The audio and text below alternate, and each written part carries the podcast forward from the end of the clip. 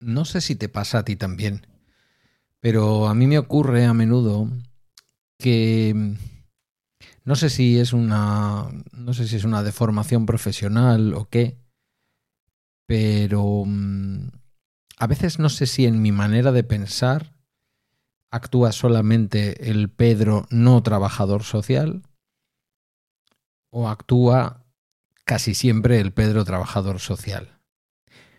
Hoy quisiera dejar claro que lo que voy a mencionar, aquello de lo que te voy a contar, em, no nace del Pedro trabajador social, a pesar de que trabajo con ello todos los días. Y lo vas a entender ahora a la vuelta del indicativo. ¿vale? Nace de algo personal, de una conversación. Pero mejor ponemos el indicativo y te lo explico. Comienza Bala Extra con Pedro Sánchez.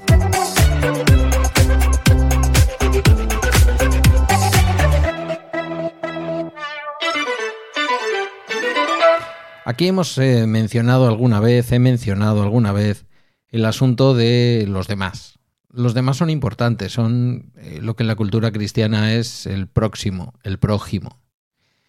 Y es alguien a quien tenemos que respetar y que debería respetarnos para generar una comunidad, para generar una familia, para generar al final una, humanidad muy distinta de la que tenemos. ¿Por qué no? ¿Por qué no decirlo, no? Em, el otro día, tras una conversación personal, ya digo, no tiene nada que ver con el trabajo, y no tiene que ver con el trabajo porque a mí en el trabajo no me queda más remedio que ser aquello que voy a defender hoy que tenemos que ser.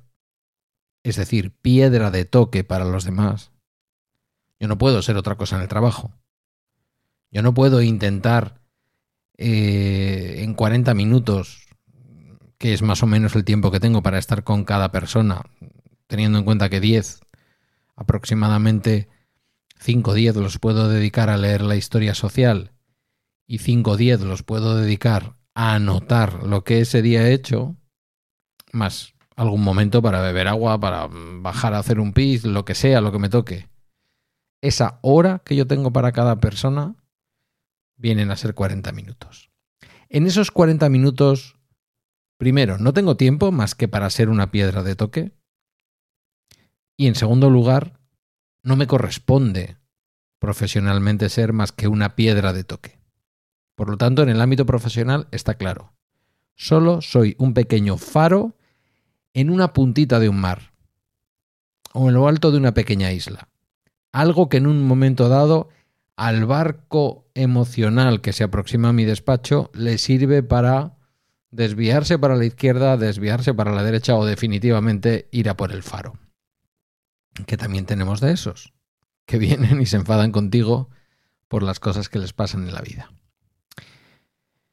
Pero ¿y en lo personal? ¿Qué debemos ser para los demás? Y ahora incluid en ese los demás las personas cercanas.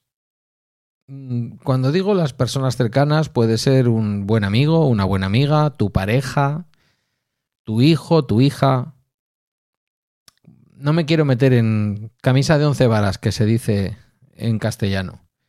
No me quiero meter en mucha complicación, porque para los hijos también somos otras cosas, también para los padres cuando empezamos a cuidar de ellos, o cuando ellos todavía creen estar cuidando de nosotros o lo hacen efectivamente. Pero en general para nuestras relaciones más cercanas, quizás no las más íntimas, íntimas, más personales, quizás no con un hijo a lo mejor, a lo mejor lo he dicho mal, quizás no con tu pareja a lo mejor, pero si reconocemos en los hijos, al menos en los hijos de cierta edad, a partir de la posadolescencia, no estrictamente en la mayoría de edad, quizás en los 15, en los 16, cuando empiezan a tener criterio propio si hemos hecho las cosas bien. Y desde luego en la pareja, que tiene que tener su propia vida, que tiene que tener sus propios pensamientos, sus secretos y su intimidad. Esto de la media naranja es una cosa que, en fin, bueno, buscad por ahí de dónde viene y entenderéis que no, no, no funciona. No hay medias naranjas. Eh, todos estamos enteritos. Lo que pasa es que nos faltan trocitos que se nos han ido yendo o que nunca los hemos tenido. Cuando estamos con alguien que necesita contarnos algo, mi tendencia natural de charlatán es, y de hombre, ¿por qué no decirlo? La de charlatán es a no escuchar lo suficiente, la tendencia digo. La de hombre es a no escuchar lo suficiente y hacer un mansplaining vital, a decirle a todo el mundo, mujer u hombre, qué es lo que debe hacer. No sé si es un mansplaining o es una deformación profesional, debo decir. Quiero decir que al final es muy difícil para mí sacudirme la cabeza y decir, a ver Pedro, que ahora no estás en el curro, que estás con un amigo que te está contando sus dificultades. Por lo tanto, salvo que te lo pregunte directamente, tú qué opinas, tú qué harías, e incluso en ese caso, yo creo que debemos tener nuestras reservas, no demos lecciones. Reflexionemos en alto junto con. No, no le echemos la reflexión a la cara, porque a lo mejor la persona no está preparada en ese momento. Parto del principio de que los demás te, te importan. Que incluso un vecino o vecina con la que te llevas bien te importa. Que no eres de esos, porque si no, no escucharías este podcast. Casi estoy seguro de que es así. No eres de esos que piensan que los demás, allá ellos, yo con lo mío.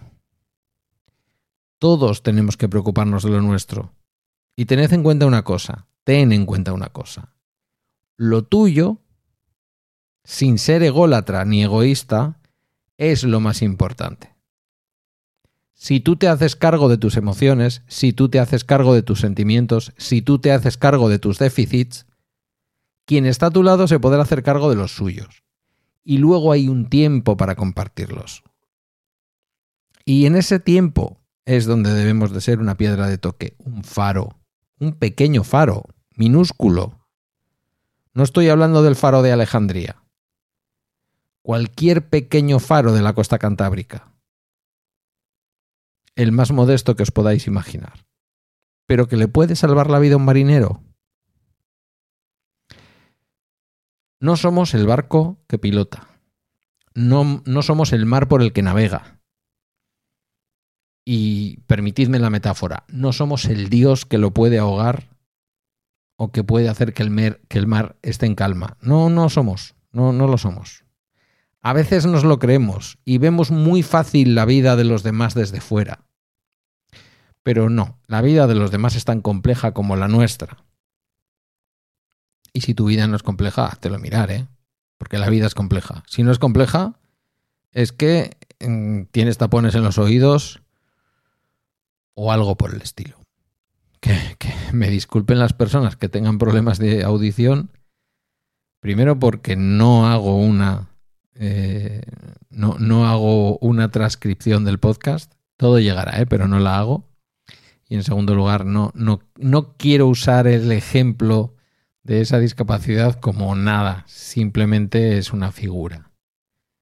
Quiero decir que la vida es complicada. La vida es complicada y cuanto antes nos demos cuenta, mucho mejor. A los jóvenes les cuesta darse cuenta. Por eso se dan esos primeros porrazos que todos nos damos a veces en la vida. Bueno, con, con todos ellos, lo único que puedes hacer, lo único que puedes hacer es eso, ser una piedra de toque, ser un pequeño faro. No puedes vivir sus vidas mm, bueno, en este caso me vale incluso para los hijos. Están viviendo contigo su vida. Están muy cerca de ti. No es lo mismo que un amigo que tiene su propia casa, su propia familia, problemas distintos, de adulto. Por lo tanto, vuelvo a poner entre comillas o entre paréntesis el tema de los hijos. Pero es igual. Los hijos, ya con una determinada edad, muy prontito, prontísimo, se dan cuenta de que no son el cuerpo de su madre. Punto número uno. Esto ocurre pronto. No me acuerdo ahora si es con un año o con dos, pero ocurre muy pronto. Y es importante que ocurra. Porque se dan cuenta de que son serecitos vivos distintos a su mamá que les amamanta. Pero más adelante ya no solamente es ser conscientes de la diferencia entre la machu que amamanta y yo, que soy un bebé. Más adelante es darme cuenta que Mi padre me quiere mucho, mi madre me quiere mucho, mis amigos me quieren mucho, pero nací desnudo y solo, y ese es el final también. Es el principio, es el final, siempre hay gente a nuestro alrededor que os voy a contar. Porque cuando se dice naces desnudo y solo, en fin, hay una señora en ese momento empujando, ¿vale? Pariendo. O sea, solo, solo del todo no estás. Y todo el cuerpo médico que suele haber alrededor, como mínimo la matrona. O la comadrona. La comadrona, ¿no? En el parto la comadrona. Em, lo que quiero decir es que tenemos que tener humildad y que la mejor manera de ayudar es hablar con sinceridad, no de forma sincericida, esto da para otro programa, pero sobre todo ser conscientes de que no podemos vivir la vida de los otros. No la podemos vivir, no nos podemos hacer eh, dueños de la vida de los otros. Creernos que somos los superhéroes o las superheroínas que van a salvar a los otros de los males que observamos. Primero porque es nuestra observación y su forma de vida a lo mejor le satisface. Y en segundo lugar, porque cada uno tiene que ocuparse de lo suyo. Eso sí, si quieres al otro, si quieres a la otra, tienen que saber que estás ahí y que estás disponible.